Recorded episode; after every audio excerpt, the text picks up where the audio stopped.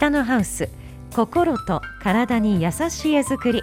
株式会社北のハウスの提供でお送りします。今日スタジオには北のハウス住宅事業部神奈川さんに来ていただいています。よろしくお願いします。よろしくお願いします。お盆休み夏のお休みはいかがでしたか？はい少しお休みできたかなってとこですね。はい。もうちょっと休んでもいいかなみたいなそうですね。まあほぼあの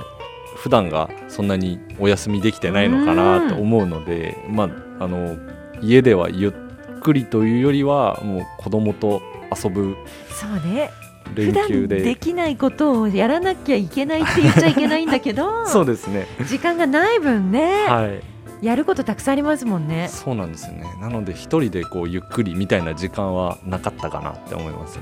ねそうね、はい、ちょっと自分の時間も取れたらよかったかなっていう、ね、はい。なのでまあお墓参りだとか、うん、まああとはそうですね。まあ各実家に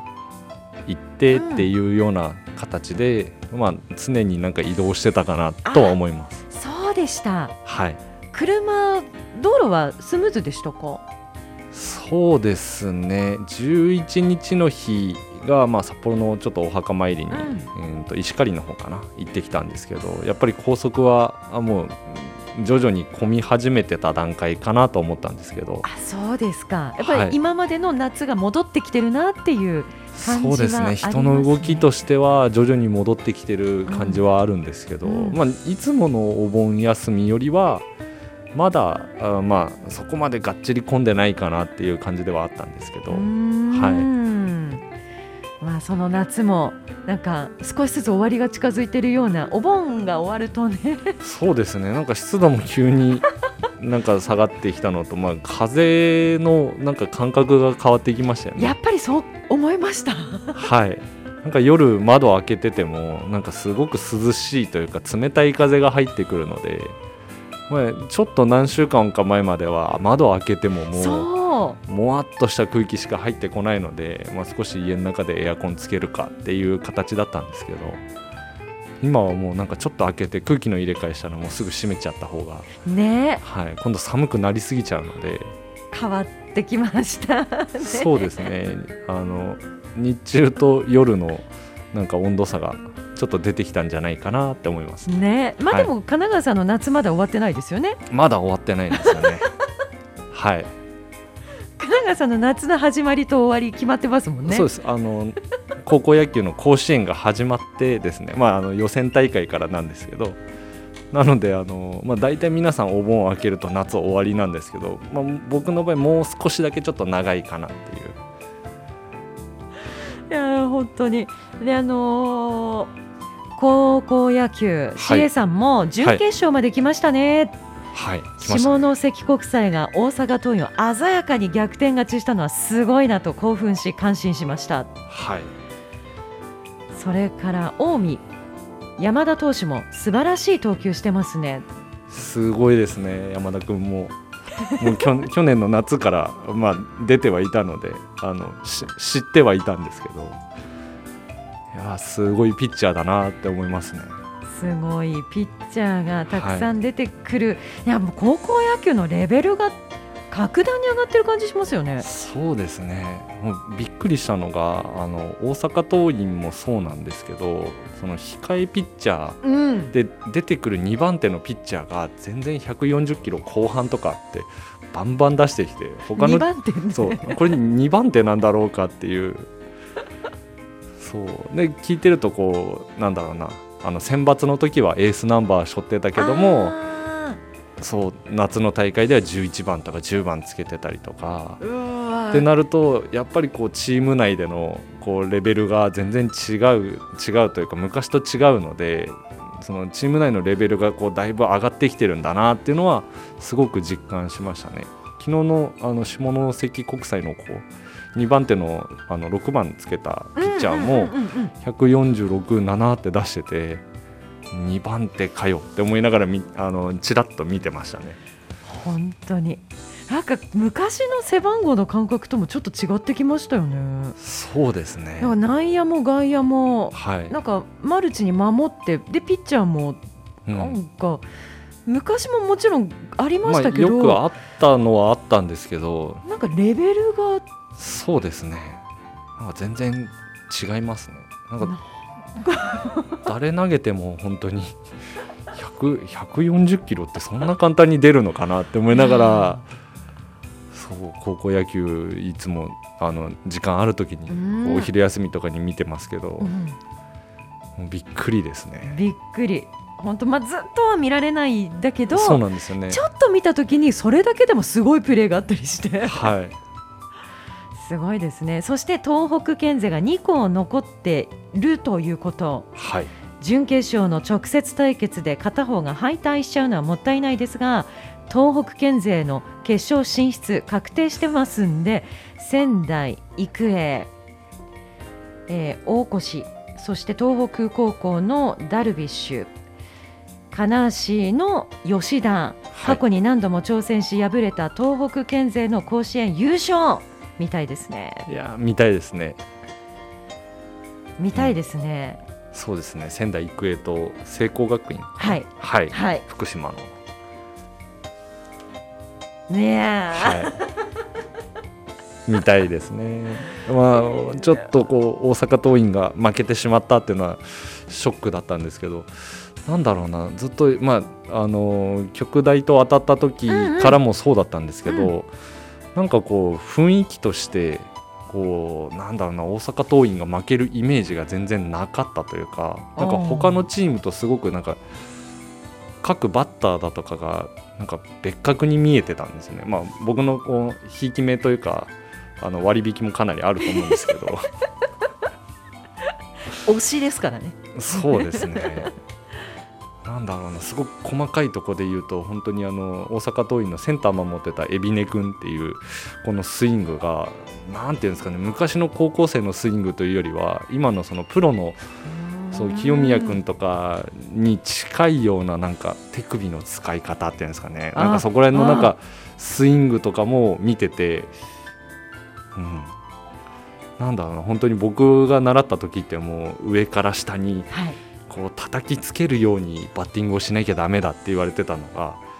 こう、まあ、レベルってこうへ地面と平行にするスイングであったりこう少しアッパーって下から上にあの上げるようなスイングっていうのが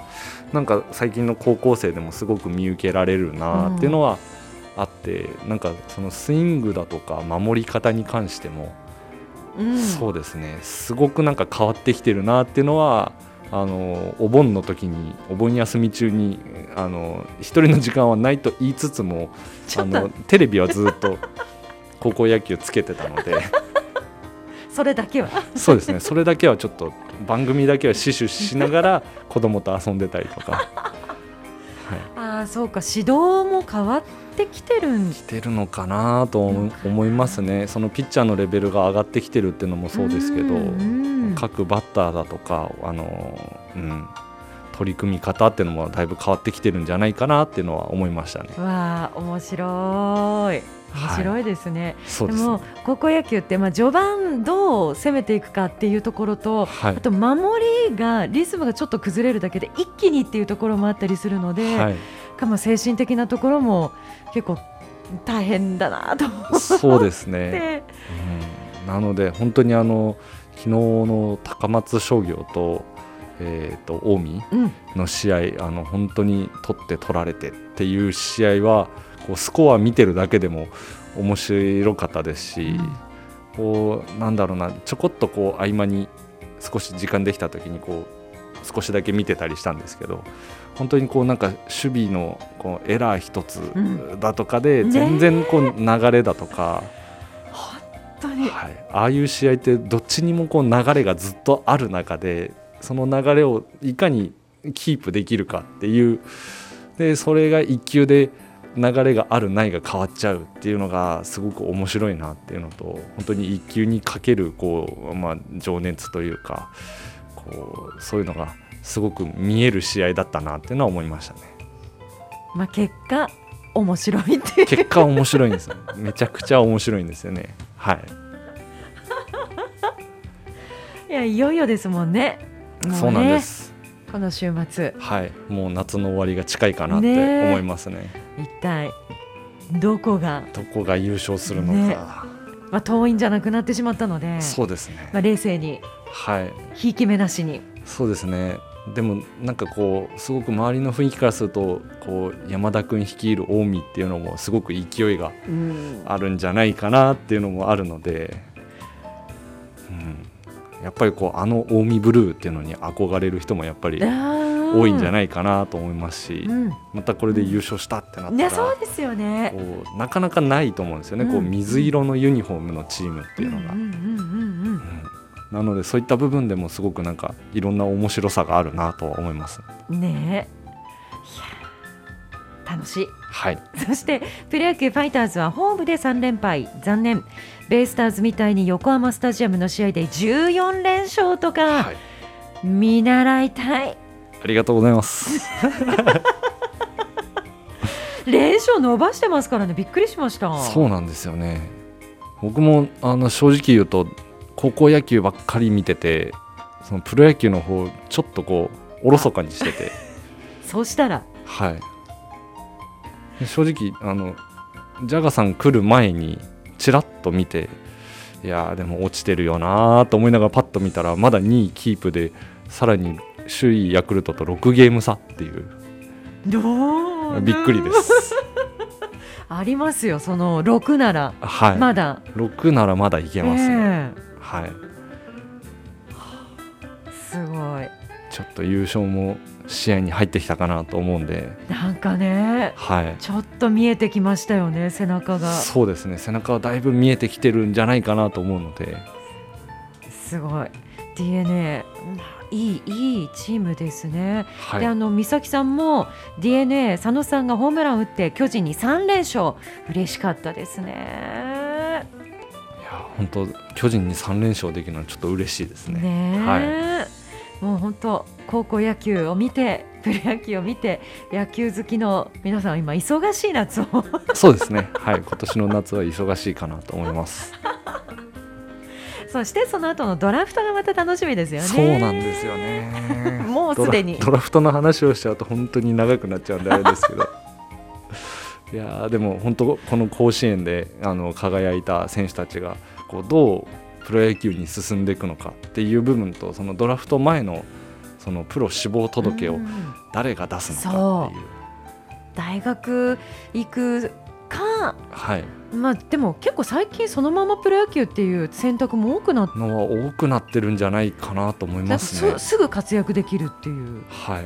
結構高卒で、ね。え、うん、活躍してたりだとか、まあ、開幕一軍はあれかもしれないですけど、うん。でもシーズン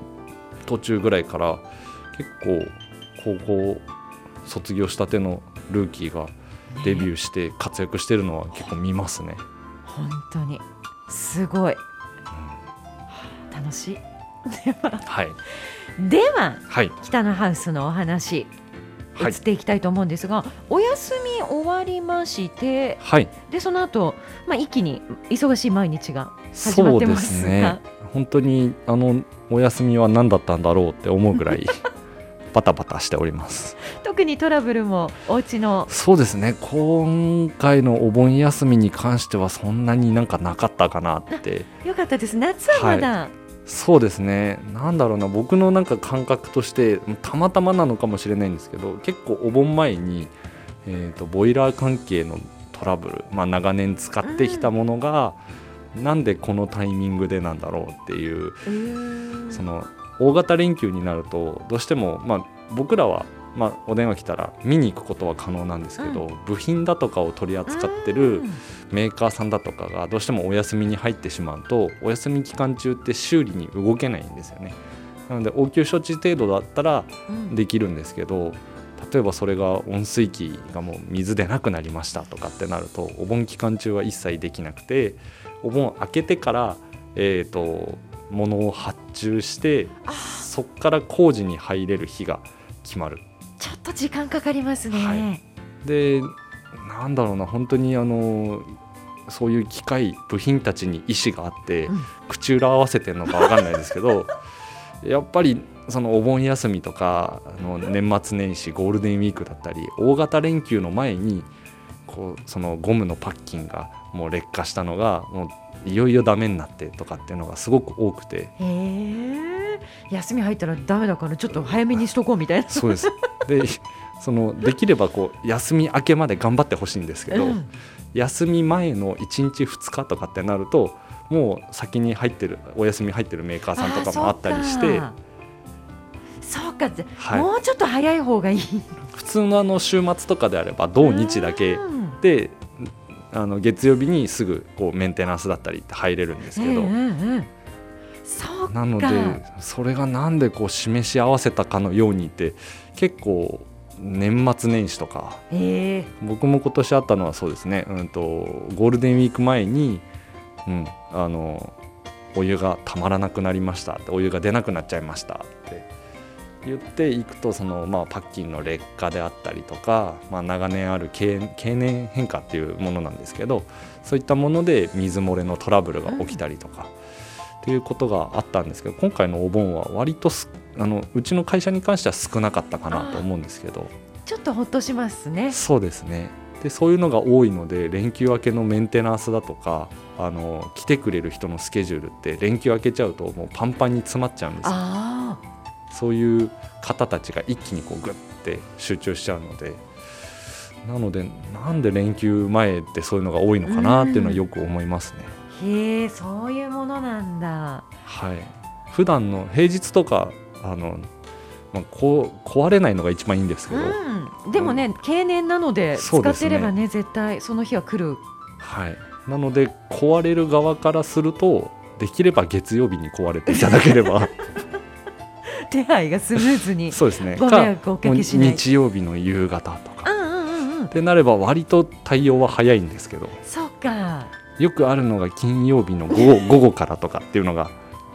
とにかく休み前。そうです。なので 僕らが見に行ってそこでこう何もできなくなってしまうっていうのがすごく多いので、うん、でも今回はちょっと少なかったので、まあ、ほぼほぼなかったのかなと思いますね。うんよかったですね、それからまあ8月お盆明けてこれからの流れで言いますとはい、えーとまあ、7月末で勝ち前ホームセンターさんが、えー終了してしまったので、えー、とあとは今、まあ、勝ち前さんに出店してた方たちもそうなんですけど各社の、まあ、個人イベント見たくなるんですけど、まあ、北のハウスとしてはあのーまあ、今特定のモデルハウス常設のモデルハウスっていうのは、えーとまあ、今丸ごと、えーお引き渡ししますよって言ってるケイズムが一つと。で、えー、と見れる物件ではないんですけどもあの社屋の方で、えー、と平屋相談会と家ゼミっていうのをしておりますので、そちらが今の主なイベントにはなるかなと思います。はい、まず見られるのはケイズム。ただ今丸ごとお譲りします。キャンペーン中ですので、キャンペーン中です。い、ついつこう手が上がるかわからないのねで、え、はい、まだ間に合うんですね。まだ今のところ間に合っているかなと。まあ、何人かこうちょっとお話ちょっといいなって言っていただいてる方もいらっしゃゃるので、その方がこうそうですね。でまああのモデルハウスだとかそういう建て売り住宅に関してはもう正直お見積もり自体がポンってもう今値段が出てるものになりますので例えばそれにあとじゃあ自分たちの方で外交をどれぐらいプラスするだとかあとは自己資金をどれぐらい出そうかなっていう部分の、うん、とお話の詰めっていうのが割とこうスッとスムーズにいくので、まあ、それを含めて今考えていただいている方が、まあ、何人かいらっしゃって、うんまだ手は上がってはいないけど、うんうん。いつ上がってもおかしくないかなって状態なので、うん。はい、そこに関してはお早めにあの見ていただいてもう我先に行って手を挙げていただくのも一つですし北のハウスのお家がこういうものなんだって見ていただくのも一つかなと思いますね。はい。こ、ちらも土地も家具も全部ついてますのでそうですね。すぐすぐ住めますもんね、はい。手続きさえ終われば。手続きさえ終われば本当に1ヶ月後にお引っ越しっていうのも全然夢ではないので、うんはあそれは想像生活の想像がめちゃくちゃできますよねそのモデルハウスに行けば。買い物もできるし、うん、あそこに行けばいいし、はい、いやこれはこれでいいし。そこなんですよね。あの注文住宅って、まあ、僕ら注文住宅をメインでやってるので、まあ、あれなんですけど注文住宅っていうのは正直こう、うんと、一から絵を描いたものを具現化していく形なので空間の広がり方だとかそういったのをお客様がイメージするってなると本当に立ち上がってからじゃないと、うん、あのできない部分なんですけどあの今のケイズムの場合は、えーと、もう見たまんまになるので、うん、もう物自体が出来上がっちゃってて。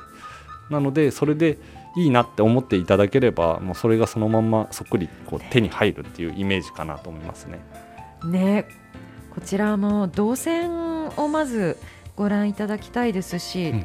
やっぱりお家にいる時間奥様が多分家事をすることが多い、はい、もちろんご主人もそうでしょうけどもでもそのキッチンに立つ時間が長い人が一番楽なのがいいですよね。そうですね。で、まあ、今回のその、まあ、建物の配置だとかっていうのもあのすごくあの利便性のいい通りではあるんですけどその反面確かに車の交通量はちょっとあるかなただ、えーと、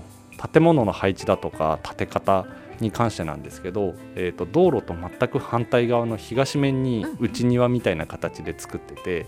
でそこの庭を、えー、キッチンリビングダイニングどこにいてもこう見えるような窓の取り方をしてるんですよね。なので小さいお子さんがいらっしゃるご家庭だとしてもあの、まあ、外交はこれからになるんですけど庭だとかに少しこうお子さんの出ないような柵とか、そういったものを設けていただければあのまあ、ご夫婦はこうお家の中から安心していつでも目の届く距離でお子さんが外で遊んでてでご主人は中であの甲子園を見てるとか、うん、はい、理想ですね。すごく僕理想ですね。ねつきっきりじゃなくてもいいってはい、で少し窓を開けとけばこう声のやり取りもできてっていう部分であの甲子園見ながらあの庭で子供の遊ぶ姿を見れるっていうすごく最高な、まあ、甲子園見るだけがあるじゃないですけど、えー、はい。まあ、でもそうですね。それぞれのパーソナルスペースとタイムと確保しながら家族が楽しく暮らせる家って理想ですよね、うんはい、なのでそういった部分もあの来ていただくとあこういうことかっていうのはイメージしやすいのが、まあ、あの今ある既存の住宅をもう買うっていうところの、まあ、メリットかなと思いますね。うん。お早めにご覧ください、はい、もう見られませんという日が意外と早く来るかもしれないです。ね。今のうちにケイズムご覧ください。そしてこの場所を気に入ったっていう方はまあちょっとお話進めていただいて。はい。いいですね。ケイズム。そしてまあこれからお家を建てる方平屋がいいのよね。コンパクトな家って今、うん、ね建てたい方多いですもんね。多いですね。まあコンパクトであったりあのー、どうしてもゆくゆく考えると、うん、あのー平屋階段の上らないで、えー、生活ができる平屋っていうのが、まあ、ここ数年12年というよりはもうだいぶ前からになるんですけど34年は、えーと、平屋っていうのがすごく、えー、普及してきてるかなと思いますね。楽だもん。いやそうです。本当にあの階段の上り下りっていうのが本当にないだけで全然ストレスがないんだなっていうのはあります。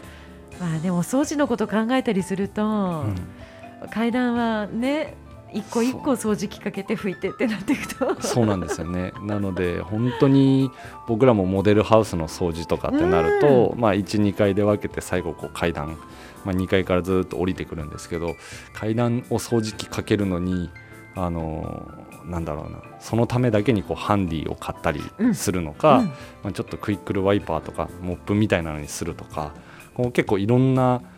方法を取りながら、まあ、掃除をしてるんですけど12階だとまあコードレスコード式の掃除機とかでもいいんですけどこう階段のこう狭いスペースをこうコード式の掃除機持ってコードを気にしながらこう下がりながらかけていくってなるとすごくこう大変だしあの、まあ、手間にもなるので、まあ、そういった部分も考えると平屋ってすごく便利だなって思いますしあのなんだろうなモデルハウスにいても今この年齢でも手すりがあったらやっぱり手すりをつかみながら階段を。あまあまあ安心一番、はい、そうですね。何かの時に疲れてたりとかね、はい踏み外したら大変ですからね。なので会社の階段上がるのも意外となんか1日何回も上がるので、うん、事務所が今2階にあるので結構ぜいぜい言いながら。まさか。まさか。でもなんか自然とまあ癖なのかもしれないですけど自然と「よいしょ」っていう言葉がなんか出る。そろそろ。そろそろというかもう何年も前からですね。はい まあでも少しずつ体も変わっていきますのでそういったことを考えると平屋というのはいいんですが、はい、ただどういうお家を建てたいのか、うん、どういうことがしたいのか、はい、まあ、趣味があるのかっていう話をしていく中で、うん、じゃあこういう土地だったら平屋もいいけどちょっとだけ上あった方がいいよねっていう話になったりもします。それはあります。あの平屋相談会で来ていただいたお客様にもあのお客様のその、まあ、パーソナルな部分をお聞きして、えーと、それであったら2階建ての方がいいですね、だとか。この今の、うんと、考えてる検討されてる土地で考えるんであれば、えーと、お庭を広くしたいだとか、ってなるとお子さんの部屋だけこう2階に上げたりしますかとか。っていう部分で、えーと、相談会に来た方が全員平屋を建ててるかっていうと一概にはそうとは言えないかなと思います。じゃあまずお話を聞いていただいて、はい、でどんなプランの考えてらっしゃるのか。そうですね。それが一番かなと思いますね。なので土地に合わせてっていう建て方がやっぱり注文住宅で一番なのでそういった部分含めるとうん、2階建てっていうのも一つ視野に入れなきゃいけないですし、まあ、できれば平屋で行けるのが一番いいんですけどこの土地の大きさであれば2階に上げた方があの後々楽かなっていう部分だったり、はい、そういった部分も含めてご相談いただければなと思っております。やっぱり北のハウスお家のプロですから、はい、その話を聞いていただければ多分ご納得いただけるでしょうし、はい、そういう手があったんだっていう。そうですね。それもあると思いますんでですよね。理想はありますが土地によって建て方ってずいぶん違うんだなって私もこれまで勉強させていただいたので、はい、ありがとうございます。もう本当になんか固定観念じゃなくて、はい、こういうのがいいなでお話を聞いていただくとよりなんか描きやすいかもしれないですよね。絵をね。それはすごくあります。あのお客様の中でやっぱりこのお家いいなって思っていただくっていうのはすごくあるんですけどでも1個いいなってなるとそれにこう固まりがちというかもうそれしか見えなくなってしまうってことが結構多いのでそういった時にこうまあなんて言ったらいいかなこう普通のいわゆる縦と横の考え方以外にこういった斜めの考え方もありますよっていうのを選択肢として、まあ、僕らの方でアドバイスするだけでまた全然それが全て合わさった違ういい形ができたりだとかそういった部分もありますのであのこう一人でというかご家族だけで悩まずにこんなお家にしたいけど、うん、なんかこう一スパイスないですか？っていうご相談の仕方でも全然構わないかなと思います。それをぜひしていただきたい、はい、オリジナルの家が建つ楽しみっていいなと思いました、はい、今。そうなんですよね、うん、自分たちの家族に合った家が作られるわけですもんね、はい、そこがやっぱりこう注文住宅で一から考えていく魅力の一つでもあるかなと思いますので。ねはい、であの北のハウスホームページがありましてたくさんのコンテンツ載っていますのでご覧いただきたいんですがブログは今一番最新のものが本棚がたくさんはいあるお家の写真が載っていましてやっぱり趣味に合わせて作られるお家って素敵だなと思って見てたんですよね。ここはそうですねあの昨日ちょっとお引き渡しした後に